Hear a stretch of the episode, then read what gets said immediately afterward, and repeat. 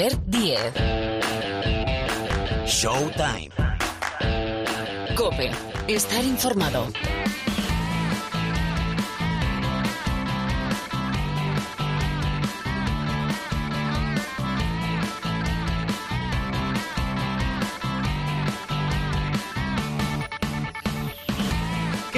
¿Cómo estáis? Hola, bienvenidos, bienvenidas una semana más aquí al rincón del baloncesto de la cadena Cope. Mira, mira, mira, sube, sube, sube, ¿cómo suena?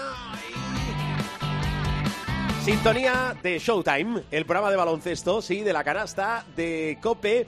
Bienvenidos a una hora más o menos de baloncesto, donde, bueno, lo primero que vamos a hacer es repasar cómo está la Liga Endesa, porque atención que tenemos ya a tres, tres equipos clasificados para la Copa del Rey de Granada. Se acerca final de mes, sí, sí, final del primer mes de 2022, donde va a quedar definida la clasificación, los ocho que van a ir a la cita de Granada. Pero esta semana hay partidos importantes. Bueno, todo eso lo cocina Pilar Casado, que ya. Momento, momento, Casado, momento, que ya está aquí. Y enseguida nos trae la información de la ACB de la Liga Endesa. Ah, vamos a preguntar por eh, Gavidec, nuevo jugador, nuevo fichaje del Real Madrid, porque esta semana tenemos clásico. Crucemos los dedos, tenemos clásico el domingo. Real Madrid-Barcelona, clásico aplicado a la Liga Endesa. Y con una duda por encima del resto. Nico Mirotic, que ahora mismo es positivo por coronavirus. Está bien, está aislado, cumpliendo el protocolo en su domicilio, pero es duda. Bueno, y en la segunda parte del programa, tertulia, bueno, hoy tenemos, tenemos que comentar muchísimas cosas. Han ganado los Lakers, hombre. Eso por aquí vamos a empezar con nuestra tertulia NBA con Miguel Ángel Paniagua, el profe y Rubén Parra. Las votaciones para el All Star. Les voy a preguntar también por el clásico, obviamente, y muchas más historias. Ah, Chicago, que nos quedó pendiente de la semana pasada hablar de los Bulls de Chicago, que tienen un proyecto, bueno, hay que ir poco a poco y ser prudentes, pero que está ahora en todo lo alto de la conferencia este. Y ya en la parte final, se va a dignar a venir por Showtime a pasarse el supermanager José Luis Gil. Ah, y que no se me olvide, que no se me olvide el diario de Nacho Martín, el diario de la Leporo. Y vamos a escuchar en este programa a Margasol. ¿Queréis más? Pues tenemos una hora solo. Sergio López en la sala de máquinas, Sonido López en esta edición de Showtime. El saludo de Albert Díez al micrófono. Seguimos.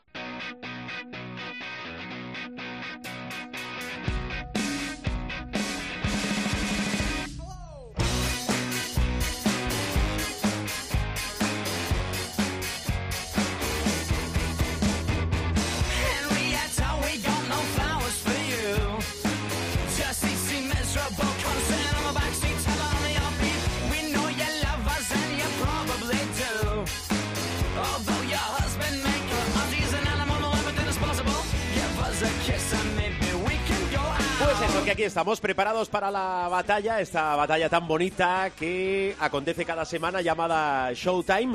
A ver, eh, vamos a intentar, una cosa es intentarlo, otra es conseguirlo.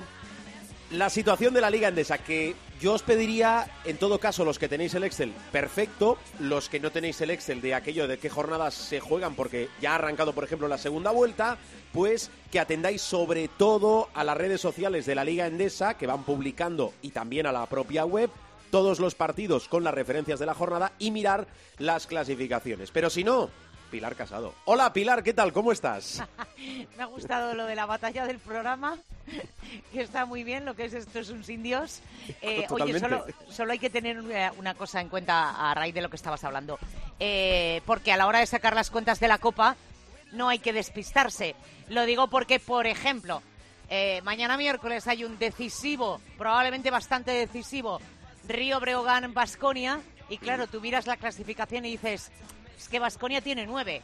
No, perdón, tiene ocho, porque la novena no Exacto. computa para la Copa del Rey. En fin, es un galí, Matías, pero lo que sí está claro es que hay tres equipos clasificados para la Copa del Rey, porque el Juventud consiguió precisamente ante uno de los equipos que hablábamos, el Río Breogán, ese billete es el tercero tras Madrid y Barça, los que se han clasificado para la cita de Granada 2022. Los verdinegros estarán presentes en una copa por vigésima octava vez en su historia. En sus anteriores participaciones logró alcanzar la final en nueve oportunidades, se llevó el título en León 97 y en Vitoria 2008 y en la historia de la competición, si hablamos Liga Nacional más ACB, el equipo de Badalona ha conquistado un total de ocho Copas del Rey. Como se han ido cerrando jornadas con la disputa de algunos partidos aplazados, por ejemplo, hay que hablar de un jugador de la semana 11. Se completó la jornada 11. De hecho, el Río Breogán Juventud correspondía a esa jornada. Pues el jugador de esa semana fue Gio Shermadini. Recordáis todo el potencial que desarrolló en la victoria del Lenovo Tenerife en el derby frente al Gran Canaria acababa prácticamente casi de volver, hizo 41 de valoración a un crédito de su tope absoluto en solo 22 minutos y 44 segundos. Le otorga la designación como jugador de la 11 una vez que ya está concluida, entre otras cosas porque estuvo perfecto en el tiro, 7 de 7 lanzamiento de dos puntos, además de sumar 11 de sus 13 intentos en tiros libres. Por si fuera poco, no tuvo rival bajo tableros, sumó a su cuenta 10 rebotes. Y ojo, ¿eh? Porque completó la estadística con 10 faltas recibidas, que es una barbaridad. Ponemos la lupa, por ejemplo, en Thomas Scrab, el jugador del Mombuso Obradoiro. Rozó el triple doble con una actuación espectacular, si bien es cierto que eh, no pudo ganar el Mombuso Obradoiro. Dobles dígitos en puntos, 11 en rebotes, 11, siete de ellos ofensivos, quedándose a tres asistencias de un triple doble que hubiera sido histórico, pues sumó siete asistencias. Su partido va más allá de los 26 de valoración, puesto que con él en pista el eh, Momuso Obradoiro sumó un más cuatro. El tiempo que estuvo en el banquillo, menos nueve para los suyos. Hay que hablar de regresos, afortunadamente, de lesiones de relativa larga duración, como fue Alec Peters. Es verdad que debutó o volvió con Basconia en la Euroliga el viernes ante el Real Madrid, pero ya estuvo con los suyos después de muchos meses y volvió a la liga por la puerta grande. Alec Peters, frente al Morabanc Andorra, hizo casi todo bien. Dos de dos en tiros libres, dos de dos en tiros de dos, dos de tres en triples, amén de capturar cuatro rebotes, tres asistencias, dos recuperaciones y sacó tres faltas. En total, 19 de valoración. Y este es un tipo al que gusta mucho verle jugar, que es Cody Miller McIntyre.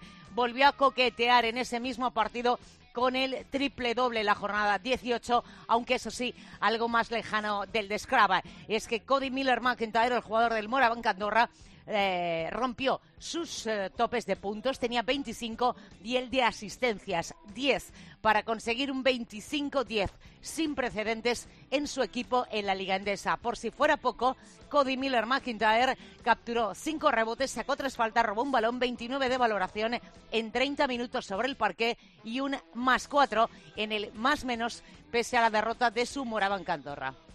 Bueno, pues así está la Liga Endesa. Son los destacados que nos acerca semana tras semana eh, Pilar. Añado a lo que comentaba Pilar al inicio que esta semana, semana en la que emitimos este capítulo de Showtime, hay otro partido que puede ser decisivo para esa clasificación para la Copa, donde ya tenemos al Real Madrid, al Barça y al Juventud de Badalona.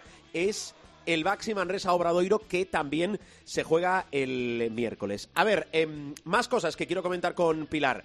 Gaby Deck eh, Pilar, explícanos exactamente cuál es la situación de Gaby que sabemos que va a volver a vestir de blanco. No tanto los timings, sino cómo se encuentra, eh, cuándo puede estrenarse con la camiseta del Real Madrid. ¿Cómo está Gaby? Bueno, para decir, eh, para empezar hay que contar que Gaby Deck está en Madrid, que Gaby Deck eh, tenía previsto haber llegado entre miércoles, jueves de la semana pasada, pero finalmente llegó el sábado. Eh, de hecho, estuvo en el Palacio, estuvo en el Withing Center el domingo sentado, no te vayas a pensar que escondido, ni mucho menos, estaba justo en la parte del banquillo en la que se sientan los lesionados, los descansos, etcétera, etcétera. Es decir, era visible. De hecho, se hizo en cuanto empezó a correr como la pólvora, la imagen de que era Gaviré, que además estaba con una sudadera del Madrid, eh, pegado, de, insisto, al banquillo a los 12 que se iban a jugar frente al Casa de Monzaragoza, eh, se hizo fotos hasta, vamos, con todo bicho viviente, que diría aquel. ¿Su situación cuál es? Evidentemente tenía que pasar reconocimiento médico, firmar, hacerse las fotos de rigor. Entiendo que la entrevista en los medios oficiales del club. Vamos a ver si el Real Madrid lo hace oficial hoy. Eh, es muy curioso porque eh, la oficialidad la hizo, y lo vais a escuchar ahora, Pablo Lasso. Firma por lo que resta de esta y dos más. ¿En qué condiciones llega? Es la pregunta del millón, porque Gaby desde que se fuera, recordamos, eh, se marchó tras un duelo ante Fenerbahce en Estambul de la Euroliga de la pasada temporada. En estos ocho meses y pico no ha jugado gran cosa. Ha jugado más con Argentina en los Juegos que probablemente con la camiseta de los Thunder. Es todo una incógnita. Bueno, pues la oficialidad, digamos así, lo hizo Pablo Lasso el domingo en la sala de prensa. Yo estoy muy contento con la llegada de Gaby y es un jugador que nos abre muchas opciones en el juego, tanto defensiva como ofensivamente.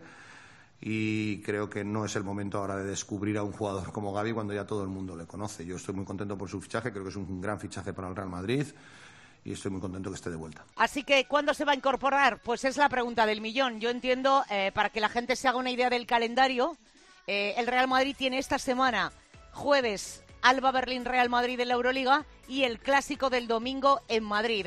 La semana que viene el calendario se le ha puesto un poquito cuesta arriba al equipo de Pablo Lasso porque eh, va a recuperar uno de los aplazados. El martes va a jugar en casa, va a jugar doble de Euroliga porque va a recuperar el martes día 25 ante el Unix Kazán. Después tendrá el viernes que eh, rendir visita al Mónaco. Eh, entiendo que podría estar para empezar a jugar algún minuto el jueves. Eh, sí que hay que tener en cuenta una cosa. Con el regreso de Gavidec, Gavidec se fue eh, teniendo su pasaporte argentino. Es decir, es un extracomunitario. Por tanto, Lasso tendrá que volver a hacer cambios con los extracomunitarios, porque Trace Hopkins sigue siendo extracomunitario y también Nigel Williams Goss. Así que de esos dos en Liga, o de esos tres en Liga, solo pueden jugar dos. Otra cosa es la Euroliga, claro. Bueno, pues así está la situación de Gaby Deck. Por cierto, ligando temas, tenemos clásico el domingo. Vamos a cruzar los dedos. Tenemos clásico de momento, como todo, ¿eh? Cuando hablamos de todo es cruzando los dedos. En principio este tiene pinta que se va a jugar. Real Madrid-Barcelona. Bueno, pues atención que hay un condicionante muy importante. Sí, sí, por lo del coronavirus, el maldito virus. Nico Mirotic, duda. Seria duda para ese clásico. Primero, porque vamos, teóricamente, eh, acabaría la cuarentena, que son de siete días. Recordad, el sábado, es decir, el día antes del clásico, vamos a ver si es así, vamos a ver si da negativo y vamos a ver también cómo está físicamente Nico Mirotic. Y digo Mirotic porque no deja de ser una de las piezas importantes, importantísimas, sino referencial del Fútbol Club Barcelona. ¿Casado algo más? Pues eh, no, que te dejo pendiente el diario de Hombre. Aleporo con Nacho Martín. Nachete. Nachete. Y que vamos a escuchar también a Margasol, que jugó eh, frente al Movistar Estudiantes precisamente el domingo en un Withing Center, eh, que le encantó, evidentemente. Eh, estuvo, estuvo entretenida la rueda de prensa de Margasol, porque, bueno, pues descubre un poco cómo es el día a día presidente-jugador, cómo es la realidad del Aleboro, en el sentido de aquí no hay aviones de equipo. Mm, En muchas ocasiones ni siquiera hay avión para un desplazamiento. Son muchas horas de autocar. Y bueno, pues son experiencias nuevas en un duelo eh, que pone al Aleboro en el punto de mira y que efectivamente le da una atención mediática que normalmente no tenía. Bueno, pues enseguida el diario de un jugador del Alep, el diario de Nacho Martín del Movistar Estudiantes en ese gran partido. Es un partido que veremos de aquí unos años puede ser partido, ¿por qué no, verdad? De la Liga Endesa, de la Liga ACB. Escuchamos a Nacho Martín, nos trae su diario y también la voz de un jugador referencial, de uno de los históricos con pasado, presente y de momento futuro, como es Margasol. Eh, Pilar, te escucho la semana que viene. Bes- besazo grande, cuídate. Como dices tú, day by day, vamos a esperar al próximo martes. Sí, sí. Y madera, eh, compren algo de madera, que yo entiendo que si no en casa lo tienen, ¿verdad? Toque, Y toque. si no, hago así. Correcto. Adiós, Pilar. Adiós a todos, feliz semana.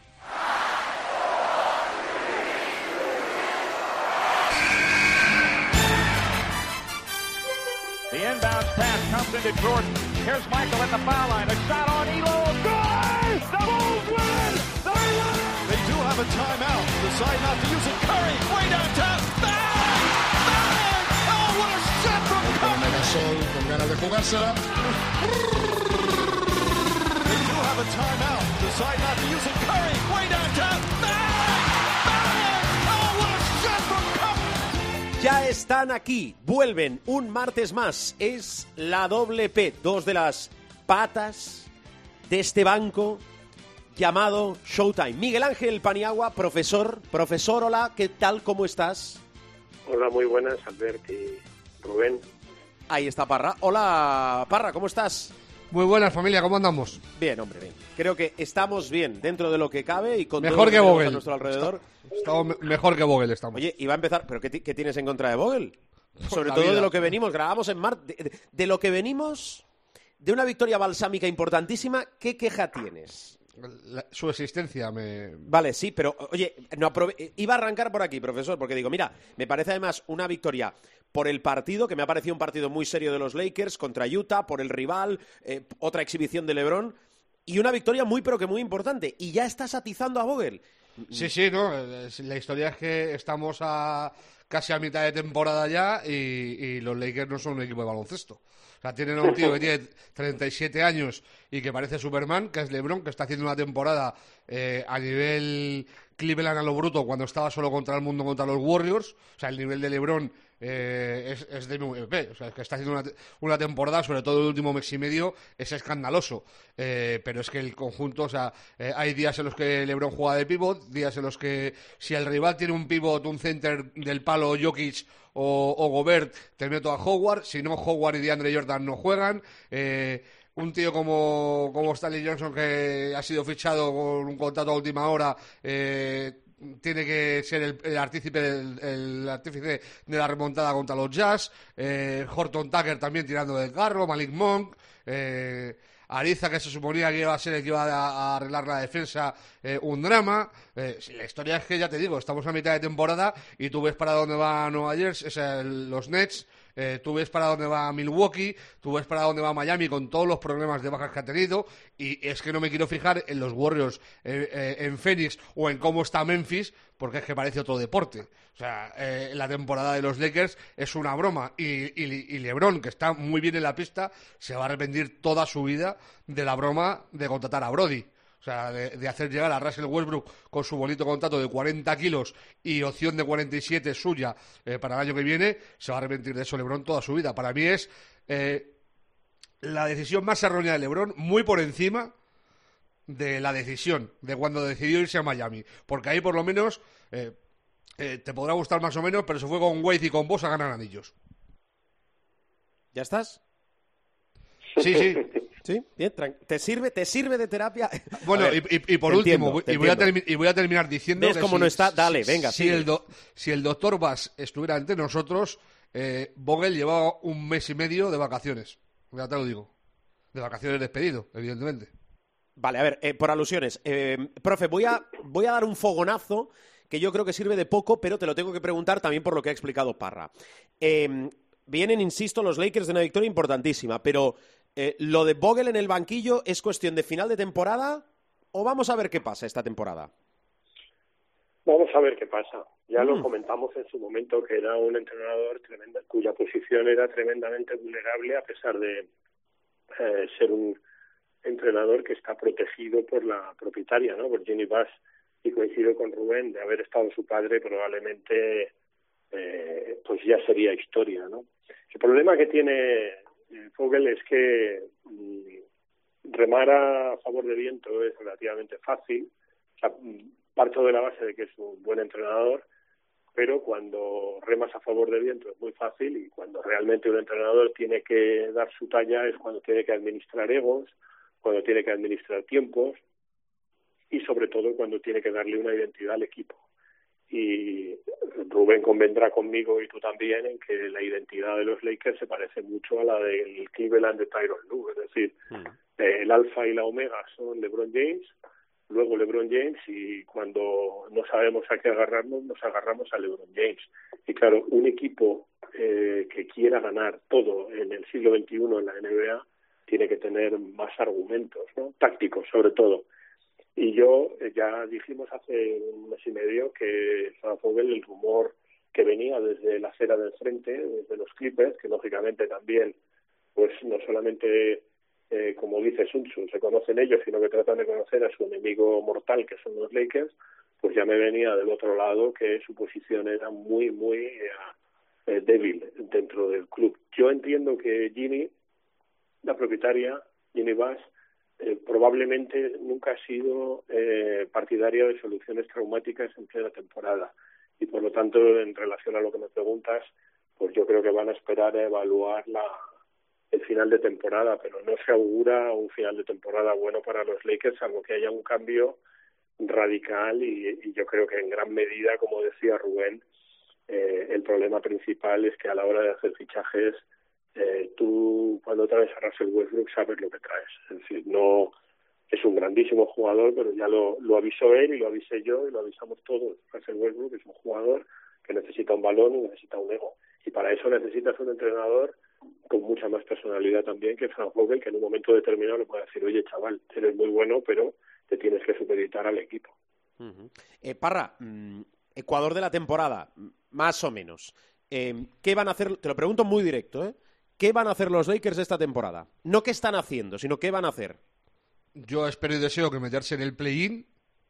Eh, yo es que de los seis primeros lo veo muy complicado se metan entre los seis primeros. Es que hay, hay equipos que son mejores que ellos en el oeste. O sea, es que incluso los Mavericks, eh, con todos los eh, altibajos que están teniendo, cuando Doncic está sano, son mucho mejor equipo que los Lakers. Es que yo estoy harto de quedarme hasta las 7 de la mañana porque cuando encima son conferencia oeste, son nueve horas con Los Ángeles, cuando juegan en casa sus partidos terminan a las mil y estoy hasta las narices de quedarme tardísimo viendo cómo hacen el ridículo un día tras otro. O sea, es que vienen de comerse una soba con Denver de mil pares de narices, que LeBron pidió perdón. O sea, LeBron salió en Twitter pidiendo perdón porque Magic no soporta a los Lakers.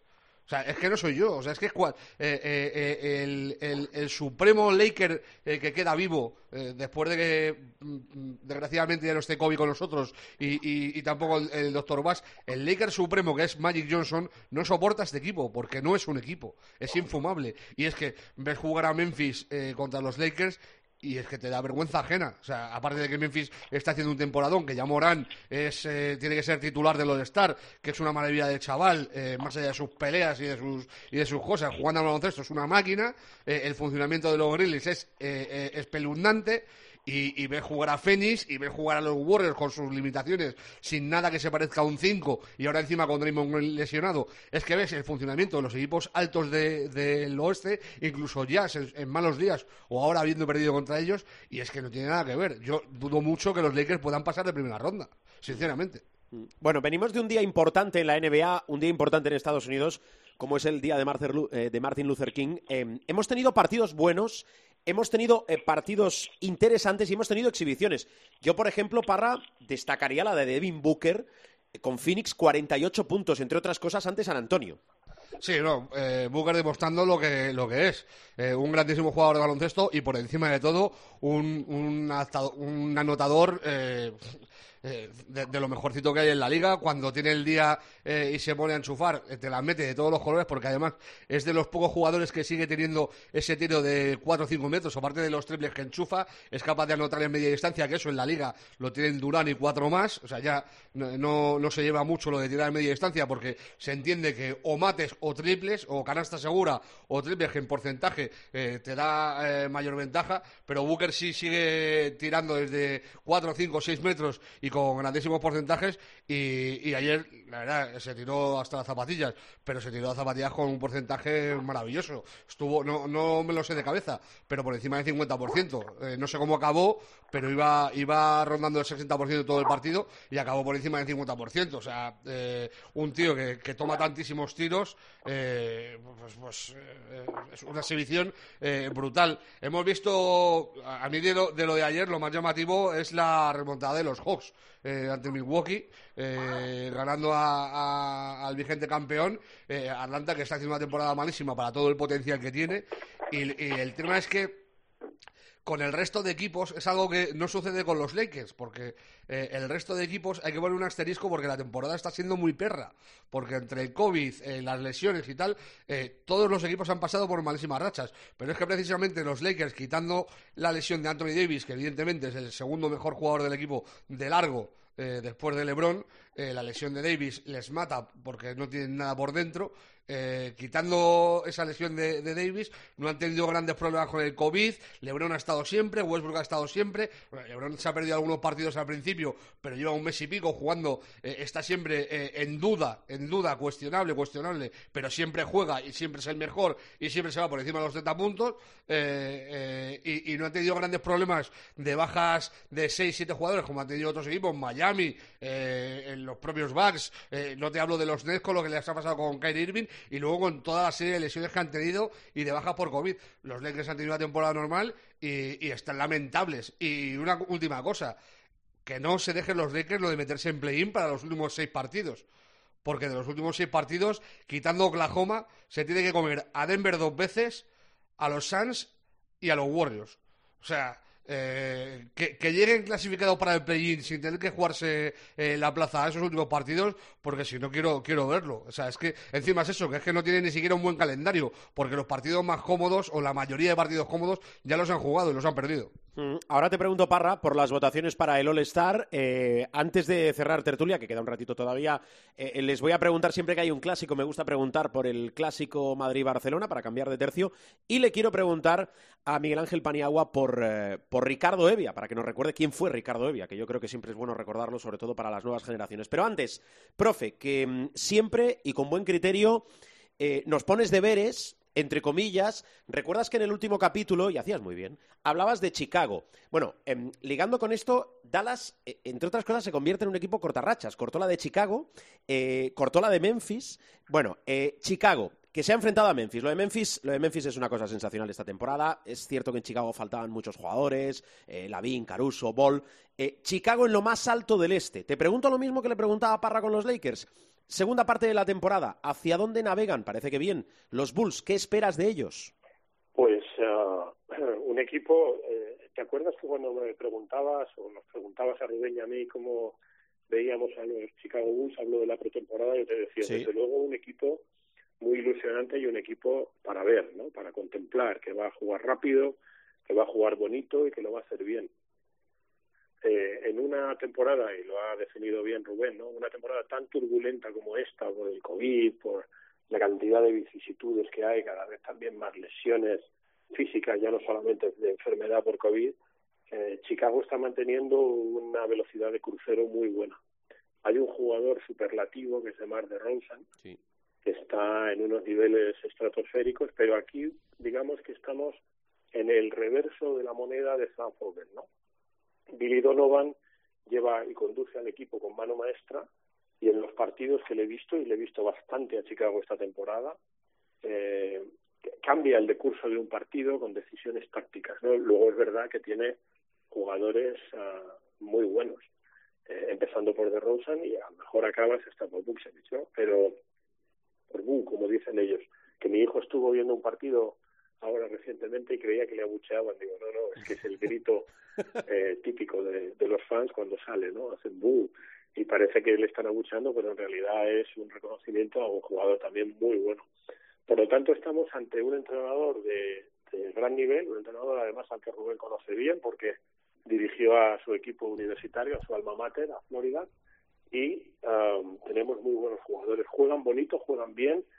Quizá en tiempo de playoff yo creo que Chicago puede sufrir un poco, pero eh, la temporada está muy por encima de las expectativas. Parra, que te escucho de fondo. Pensaba que Yo querías que- decir algo. No, que tiene que, tiene que pe- intentar pelear por, por ganar factor cancha en, en temporada regular. Yo creo que ese, ese debería ser el objetivo de los Bulls, viendo la gran temporada que ha hecho. Yo creo que no les va a dar para ser primeros de, del este, porque Miami, si recupera la gente, va a terminar estando arriba. Brooklyn, yo creo que va a ser el primero, por mucho que vayan a perder a Durán un mes y medio. Por cierto, no lo hemos dicho. Eh, esguince en el ligamento colateral medial de su rodilla izquierda el otro día y va a estar un mes y medio Kevin Durant sin jugar. Yo creo que Brooklyn va a estar ahí peleando por ser primero o segundo junto a Miami y entiendo que Milwaukee y Filadelfia eh, también eh, empezarán a subir. Es que están todos en, en dos partidos. O sea, la- los cinco primeras plazas de, de- las seis, de hecho, eh, de- del este hasta Filadelfia están en dos partidos y medio. Yo creo que lo normal es que Cleveland baje un poco de ahí, eh, porque aunque están aguantando bien el tirón, eh, de hecho están en una racha 7-3 los últimos 10 partidos, que está muy bien. eh, lo normal es que Cleveland baje un poquito y, termine eh, lo mismo eh, en puesto de play-in y no, no entre directo a- al playoff. Eh, con todo y con eso, a mí la temporada de Cleveland es de, es de chapó. Eh, creo que Chicago tiene que luchar por eso, por, por ganar factor cancha eh, en una pelea con, con la creen de la creen del este, con, con Miami, con Brooklyn, con Milwaukee con Filadelfia. No hemos hablado, yo entiendo que al final lo que interesa es lo que pasa en la pista, en el parquet, pero esa combinación, porque cuando los de arriba ponen sentido y criterio, yo creo que los de abajo y en el equipo se nota, ¿no? Lo digo por esa combinación entre Donovan, Billy Donovan y, Arturas Carnisovas, pero bueno, lo dejo para, para otro día. A ver, Parra, eh, recuento, votos, All-Star, ¿cómo está la situación? Bueno, eh, lo comentábamos el otro día y fallamos bien poco. Eh, decíamos que LeBron estaba cuarto en la primera serie de, de votos, eh, que tenía por delante a Curry como el más votado en el oeste, el más votado en general, y que Kevin Durant era el más votado en el, en el este, y Antetokounmpo el segundo, también estaba por delante de LeBron. Bueno, LeBron ya es el segundo en número de votos y yo creo que cuando termine este jueves eh, la votación va a ser el primero. Eh, porque le han hecho campaña, porque son los Lakers, porque el mercado que tiene es insuperable, por mucho que el de los Warriors también es un mercado pujante. Yo creo que LeBron va a terminar siendo una vez más eh, el jugador más votado. Eh, está LeBron eh, segundo de- después de Curry, los dos eh, con más de 4 millones, junto a Kevin Durant son los únicos que tienen más de 4 millones de votos. Y luego sorprende, eh, bueno, sorprende, no sorprende, me parece justicia divina que ya Morant ha pasado a Luka Doncic y es el segundo más votado en los exteriores de- del oeste. Para mí, eh, eh, el partido en sí no tiene mucha, mucho valor eh, en, la última, en, las, en las últimas eh, décadas, diría, incluso en los últimos 10-15 años el All-Star no tiene gran valor, pero ser seleccionado sí lo tiene, porque denota que eres uno de los grandes jugadores de la liga y de hecho, cuando un jugador se retira, eh, lo primero que se dice es ha sido 14 veces All-Star, ha sido 10 veces All-Star, ha sido 7 veces All-Star. Eh, la etiqueta de All-Star sí tiene importancia y creo que ya Morán eh, merece ser eh, titular en el oeste por el temporadón que está haciendo. Me llama la atención que Wiggins eh, se haya colado tercero en los exteriores de- del, oeste, porque tampoco me parece que la temporada de Wiggins sea. O sea, está haciendo una buena temporada, pero vamos. eh, denota mucho la diferencia que hay en, eh, en, el, en el este y en el oeste en, eh, en jugadores interiores, eh, porque en el, en el este, por ejemplo, Jimmy Butler está quinto. Jarrett Allen, que para mí también debería estar en el All-Star por la temporada que está haciendo con Cleveland, está el sexto. Eh, Adebayo está séptimo, también Adebayo ha estado lesionado mucho tiempo. Siakam está octavo, también ha estado lesionado mucho tiempo. Y luego Miles Bridge, que para mí es otra de las sensaciones de la, temporada, el alero de, de- de los Hornets, eh, está en, en novena posición eh, en la conferencia este. Yo creo que no va, no va a variar mucho eh, eh, el estatus de ambas conferencias. Creo que Durán va a ser sin duda el, el número uno del, del este y capitán de uno de los dos equipos. Y nos va a quedar la duda de si Curry o, o LeBron es el primero en el oeste. Yo apuesto por LeBron, ¿eh? Vale. Eh, ahora te pido los partidos, los partidos que no hay que perderse en la semana en curso, pero antes, eh, paréntesis, porque si no después os despido y nos puedo preguntar. Clásico, Real Madrid-Barcelona. De la Liga Endesa, aquel que se tenía que haber jugado el día 2 de enero, pero bueno, ahora parece que por el COVID. Yo decía antes que hay una, una ausencia, de momento es ausencia y puede ser baja definitiva. Vamos a ver qué pasa con Nico Mirotic, que eh, de momento es positivo por coronavirus. Llegaría muy justito si es que llega para el domingo. Profe, importancia y cómo ves ese clásico Real Madrid-Barcelona. Vale, antes de analizar el clásico, mm, necesito espacio para tres noticias Por- por favor. NBA, ¿vale? El clásico Eh, después. El, no, no, el clásico primero, si, si quieres, tú mandas. No, no, Pero no. bueno, el clásico, el clásico lo es, que tú quieras. El clásico es un clásico, como diría Poli Rincón, y ah, en este clásico, eh, si realmente se confirma la baja de Mirotic y entiendo que se confirma el alta de Gavidec, eh, tácticamente veo ventaja del Real Madrid. También porque en la Liga Endesa, y muchas veces lo hemos dicho, el estilo de juego en la Liga Endesa eh, es más favorecedor al Real Madrid que en la Euroliga, que quizá favorezca más al, al Barça. Más que el estilo de juego, yo te diría lo que pitan los árbitros o cómo pitan los árbitros, ¿no? Entonces aquí, dadas las circunstancias, el favoritismo es para, para el Madrid. Vale. Profe, eh, tus noticias NBA. Tres esenciales. Una, movimiento táctico de los ah, New York Knicks. eh, han fichado a Cam Reddish de Atlanta y le juntan con Julius Randle. Eh, como todos estamos más o menos puestos en baloncesto universitario, y Rubén lo sabe seguro. Le ah, falta, hay- le falta Sion ahora. Exacto, dos Duke, ¿vale? Entonces, dos Blue Devils en, en la Nueva York. ¿Qué quiere decir esto? Que falta, como bien dice Rubén, un tercero. Ese tercero sería John Williamson y puedo confirmar que van a por él. Es decir, que la idea es, la idea de Thibodeau es juntar a los tres eh, exjugadores de, de Duke en los Knicks. Vamos a ver si lo consiguen, porque siempre lo decimos, ¿no? El, el tema de los traspasos en la NBA es mucho más complicado que querer ir a por un jugador y ficharlo, ¿no? Como pasa en el fútbol, en el baloncesto europeo. Pero la idea es esa. La segunda noticia tiene que ver con Kyrie Irving. Sabéis que Kevin Durant, lo ha mencionado Rubén, creo, Kevin Durant está tocado, eh, lesionado de una lesión, digamos, de las clásicas, no, no tiene nada que ver con COVID, él ya lo pasó, creo.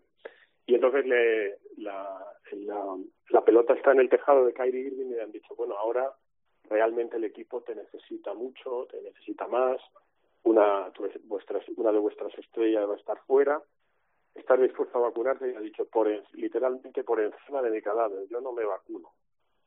Eso quiere decir que la disponibilidad de Kyrie Irving, aun cuando no esté Kevin Durant, va a ser también eh, sujeta a los protocolos que haya en las distintas ciudades y estados donde jueguen los, los Nets.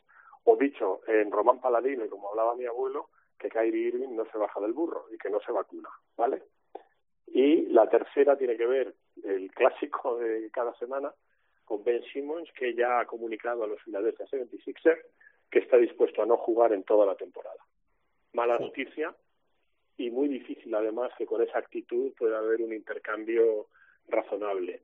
Eh, mis fuentes en Filadelfia, que sabéis que son muy fidedignas, me hablan de que van a hacer un intento por fichar a James Harden al final de temporada, que reuniría a mi amigo Daryl Morey con James Harden en, digamos que un poco en memorias de Houston, por así decirlo, ¿no? Parece el título de una película. Pero bueno, vuelvo a lo mismo. Es una cosa es lo que deseen y otra cosa es lo que pueda suceder. Pero lo que sí es cierto es que después de la reunión de Rich Paul, el agente de Ben Simmons, y dicho por el propio Ben Simmons, eh, está dispuesto a no jugar en toda la temporada y sigue en la idea de no eh, volver a ponerse el uniforme de Filadelfia y por supuesto le está costando mucho dinero, pero él lo da por bien empleado.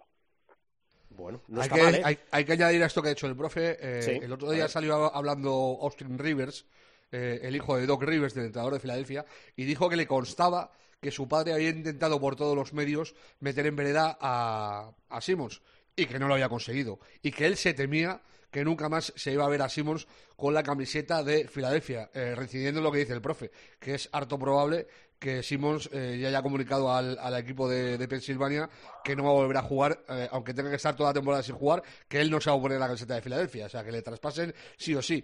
Eh, en cuanto a lo de Harden que dice el profe, hay dos inconvenientes. Uno, que Kyrie Irving es muy complicado que siga en Brooklyn el año que viene, precisamente por su negativa a vacunarse y porque él pierde la mitad de su contrato y, tiene la posibilidad de irse a otra ciudad eh, donde le paguen y tal y, pueda cobrar más dinero del que va a cobrar este año, que va a perder una millonada eh, infame. Y claro, eh, perder a Kyrie Irving y a Harden en la misma temporada se me antoja muy complicado. Y dejar a Durán con Ben Simmons, por mucho que Durán sea el anotador supremo de, de la liga, eh, creo que es bajar a los Nets de la lucha por el anillo. Bueno. Vamos, que eh, no lo veo. Que no veo día- que, que no sí. veo que Harden pueda ir a Filadelfia. Em, un día hablaremos de lo que. Porque hemos ido explicando, digo, eh, lo de, lo de Simmons, lo que supone para un deportista de alto nivel, para cualquiera, pero de alto nivel, eh, estarse un año en blanco. eh. Pero bueno. Em, me queda tu valoración del clásico, Parra. Yo creo que es favorito del Madrid, incluso con Mirotic. Porque tiene el factor cancha, no le van a pitar eh, las 200 faltas que le pitan habitualmente en el Wizzing, yo creo. Eh, eso va a pesar. Y, es que creo que el Madrid llega mejor.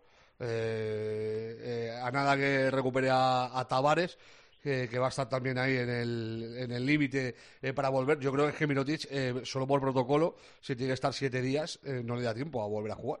O sea, no, no puede estar para el domingo. Para el Eh, domingo podría estar, el tema es que dé negativo y después cómo físicamente llega Mirotic. Claro, pues ese es el tema. Y, y no sé, yo, independientemente de que Mirotic esté o no, yo creo que el Madrid es el favorito porque llega al mejor momento, o juega en casa y, y porque le tiene ganas al Barça. Eh, eh, es, que- es que es, es que es así. Eh, a mí, eh, con la llegada de Dec, yo no sé si estará ya para, para el fin de semana. A mí el Madrid me parece muy favorito a todo ya en lo que resta de temporada. O sea, está, eh, se ha colocado en un escalafón eh, de, de tú a tú con el Barça que, que a finales de la temporada pasada yo no tenía nada claro que eso fuera posible. O sea, yo veía al Barcelona un escalón y medio por encima del Madrid y creo que con los movimientos que ha hecho en verano y con la vuelta de Gavi Deck, eh, le puede mirar a los ojos perfectamente sin ruborizarse. Vale. Em, profe, Ricardo Evia, eh, que nos ha dejado hace unos días, eh, uno de los eh, entrenadores importantes del baloncesto español, pero eh, recuérdanos porque yo creo que tú puedes, no sé si glosar, pero sí radiografiar como mínimo, quién fue Ricardo Evia. Bueno, hay, hay ah, primero un amigo, ¿no? Y luego hay entrenadores que están destinados para dirigir equipos de élite y para que, eh, bueno, pues tengan a su disposición grandes jugadores y hay otros entrenadores que están destinados a pelear y bregar con equipos que tienen que luchar mucho. Eh, Ricardo es de los segundos, pero es que su, era de los segundos, y pero es que su espíritu era así, es decir, él eh, trabajó en una mina, eh, asturiano de pro, trabajó en una mina y siempre ha trabajado, particularmente en equipos en Galicia, también estuvo en el Salamanca, pero siempre ha trabajado con equipos muy luchadores, muy peleones, que al final eran una traslación de su propia personalidad, es decir, equipos sufridores, equipos capaces de sobreponerse a las adversidades y al final él siempre dejaba su impronta. Tengo un sinfín de anécdotas de, Ricardo, eh, pero vamos, eh, valga eh, el decir que fue un eh, entrenador eh, que vivió y trabajó como entrenador siempre con los mismos parámetros, ¿no? Sacrificio, lucha, eh, superación y, y sin duda alguna, pues eh, sobre todo en el baloncesto gallego, porque entrenó a los equipos más significativos, ¿no? Entrenó a Breogán, entrenó a Lorense y al legendario Verde Ferrol, pues siempre dejando muy buen cartel, con un carácter duro y difícil en apariencia, pero luego era un, un hombre bueno en el sentido machadiano de la, de la palabra bueno. Ricardo Evia. Eh, a ver, Parra, venga, cierro contigo. Partidos que no debemos perdernos esta semana en la NBA. Te he destacado cuatro. El primero, eh, en la madrugada del miércoles al jueves a las dos, eh, Milwaukee Bucks, Memphis Grizzlies. Eh, dos equipos pujantes en, en la temporada que están eh, a un gran nivel. Los Grizzlies vienen de, de ganar el último perdido, partido después de haber perdido eh, esa racha de 11 victorias consecutivas, que es la mejor de la historia de, la franquicia de, de- Tennessee. Luego, en la madrugada del jueves al, al viernes a la una y media, Mavericks contra Suns, Doncic contra Chris Paul, dos de los mejores bases, si no los dos mejores bases de, de la NBA.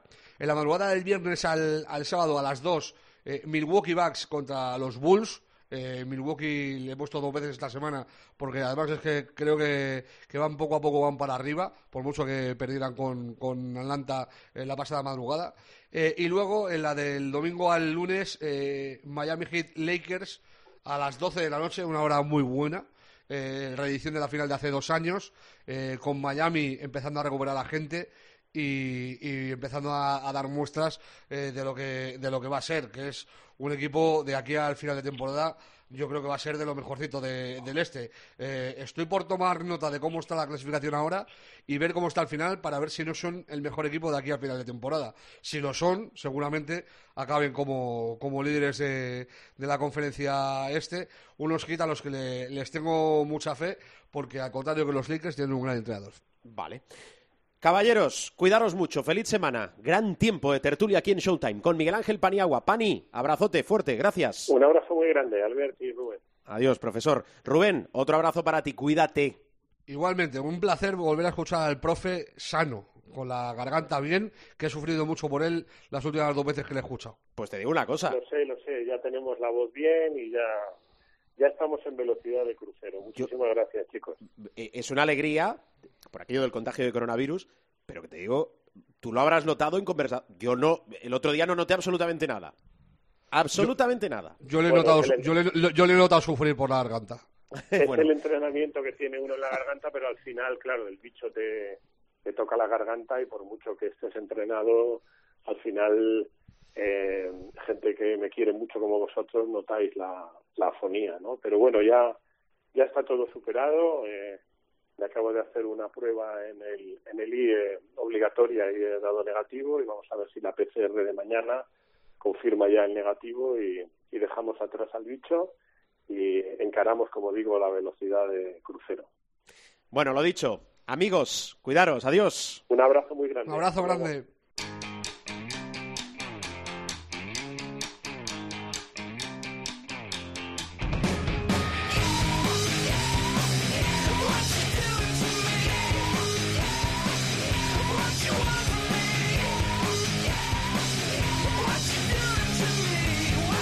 Despedimos a Miguel Ángel Paniagua y a Rubén Parra y ahora, como anunciábamos antes al inicio del programa, bueno, un diario, un diario importantísimo que recuperamos, el de Nacho Martín, otro de los ilustres de nuestro baloncesto, es es el diario de un jugador de la Liga Leporo en esta temporada. No me cansaré de repetirlo especial por aquello de que otro histórico, un clásico, como es el Estu, el Movistar Estudiantes, está en la segunda competición española en importancia. La Leporo y hemos tenido partidazo. Lo que puede ser, vuelvo a recordarlo, de aquí unos años, veremos, ¿por qué no?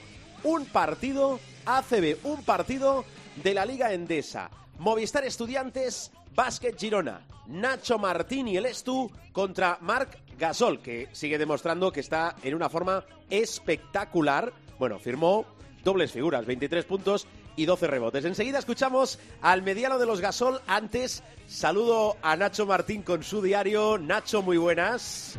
Bueno, pues muy contentos con el resultado del domingo. Era un partido con mucha expectación, que mucha gente tenía ganas de ver, que nosotros teníamos ganas de jugar. Y bueno, hubo muchísimos aficionados, creo que se fueron contentos. Y por hacer un poco un, res- un resumen del partido, pues eso, eh, difícil, estuvimos casi todo el partido arriba en el marcador, pero con un marcador apretado y en el tercer cuarto se nos puso un poco complicado porque le dieron la vuelta. Pero bueno, pudimos eh, contrarrestar ese, ese buen juego de Girona en el tercer cuarto y nada, ponernos por delante y al final acabar ganando, si no recuerdo mal, de ocho puntos. Eh, como digo, había mucha expectación porque todo el mundo quería ver a Margasol, lógicamente. Además hizo un partidazo y desde que él ha llegado al equipo pues ha cambiado radicalmente ese equipo y están jugando mucho mejor. Eh, nada, ahora con ganas de jugar el siguiente, que es el miércoles en el Withing Center y queremos seguir sumando victorias. Así que que esta última victoria contra Girona, que es muy buen equipo, nos sirva para, pues eso, para seguir en nuestro, en, en lo que queremos hacer, en nuestro proyecto, en la meta que tenemos y queremos seguir ganando, pues ya sea el del miércoles en el Withing como el del fin de semana que jugamos fuera. Así que bueno, eso es un poco el resumen. Gracias a Nacho Martínez, su diario, el diario que nos trae semana tras semana aquí en Showtime. Y lo prometido es deuda.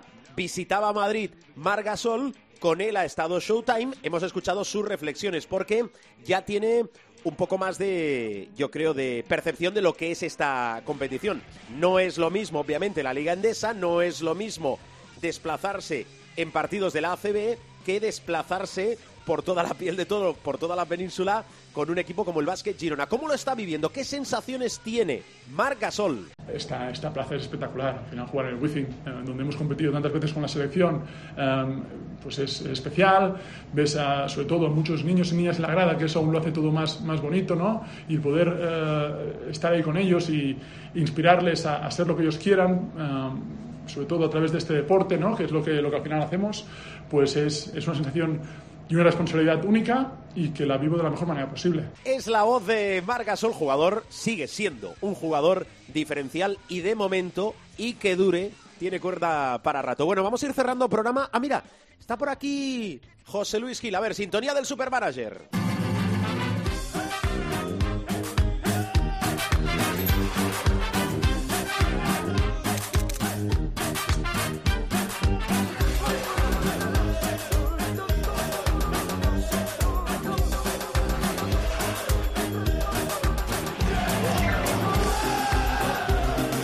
José Luis Gil, ¿qué tal? ¿Cómo estás?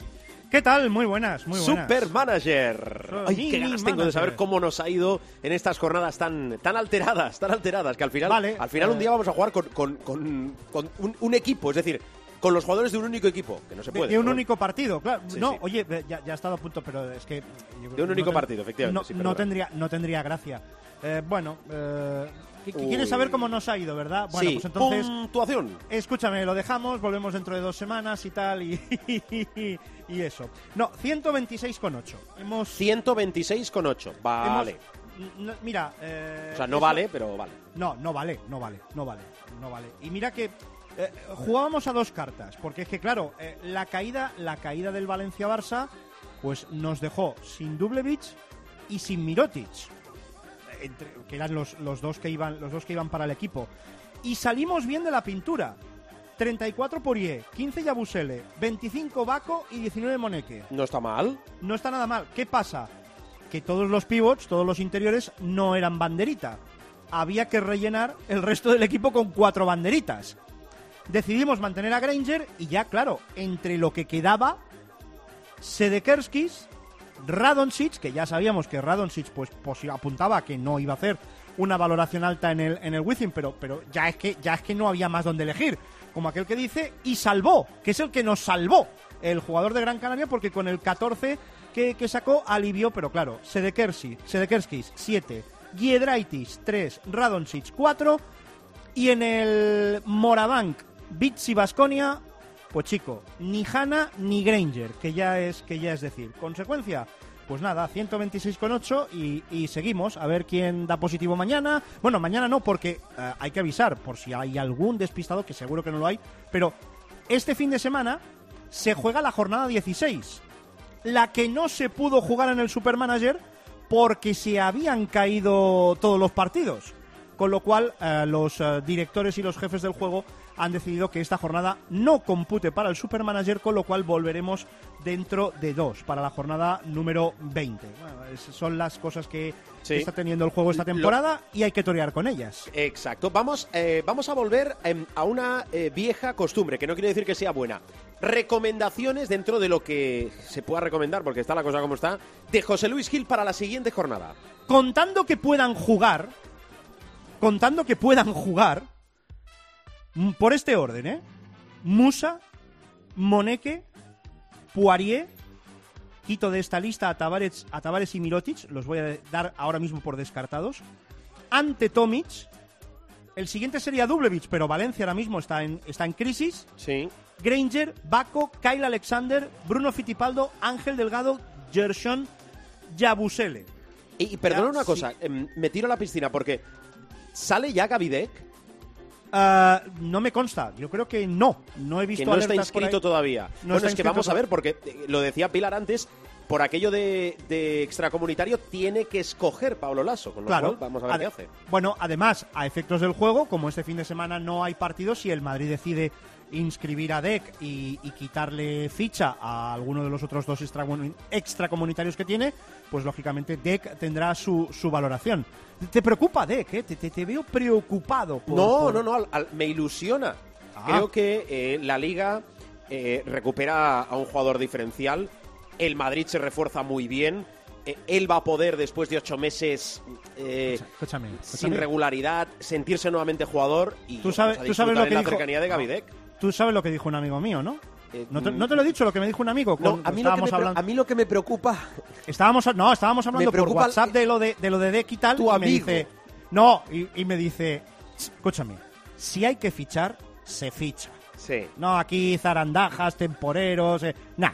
Si Hombre, hay que oye, fichar, se mira, ficha. Estaba, estaba pensando que el Madrid fichó a Poirier, si no me equivoco, a, a mitad de temporada, ¿verdad? Y mira que era, y mira que era un jugador que yo no acababa de confiar en Vincent Poirier. No, no, el Y Madrid porque- cuando porque tiene que fichar, ficha, es, no, es y, cierto. y a- no, y además, eh, la lógica te decía que, ostras, Poirier, Tavares, uff, quizá poco corral para, para tanto gallo, ¿no? Pero, mira, al pero- final le ha ido pero, perfecto. Oye, al final, el señor Lasso Biurrun, Biurrun, don Pablo Lasso Biurrun para ti, pues está otra vez haciendo encaje de bolillos. querido. Bueno, escucha, eh, recu- recuerda las clasificaciones. Recuerdo clasificaciones. Clasificación de la jornada, la número 18. Philly Cloud 7 ganó la jornada con 191,4. El clan Kosuki 190, entró segundo. No hay quien me gane tercero, 181,8. los 126,8. Fíjate, 126,8, que es una puntuación de mi, ¿eh? puesto 196 de la jornada. En la general estamos el 190, para ser estrictos y cumpliendo con las normas de la RAE.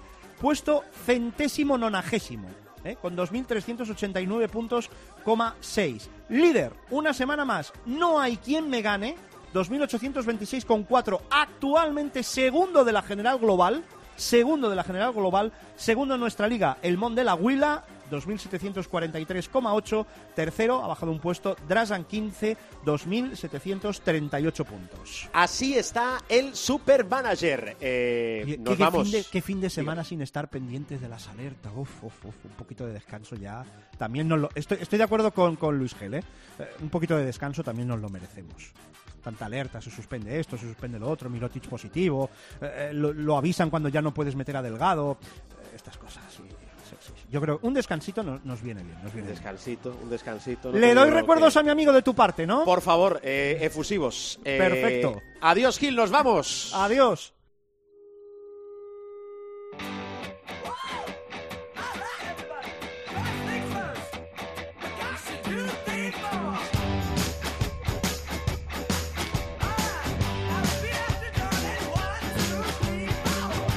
Pues eso, que vamos cerrando programa, bajando la persiana del capítulo de esta semana, que en www.cope.es, nuestra web, buscáis el espacio de Showtime y podéis escuchar todos los programas, eh, recuperar los capítulos que queráis.